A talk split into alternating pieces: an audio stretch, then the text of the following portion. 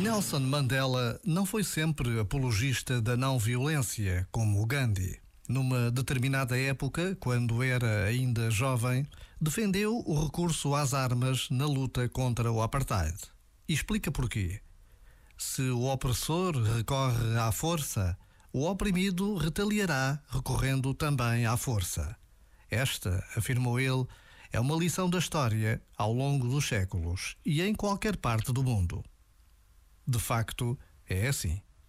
Hoje, como ontem, em qualquer parte do mundo, a violência gera violência, o ódio gera ódio e o amor gera amor. Este momento está disponível em podcast no site e na app.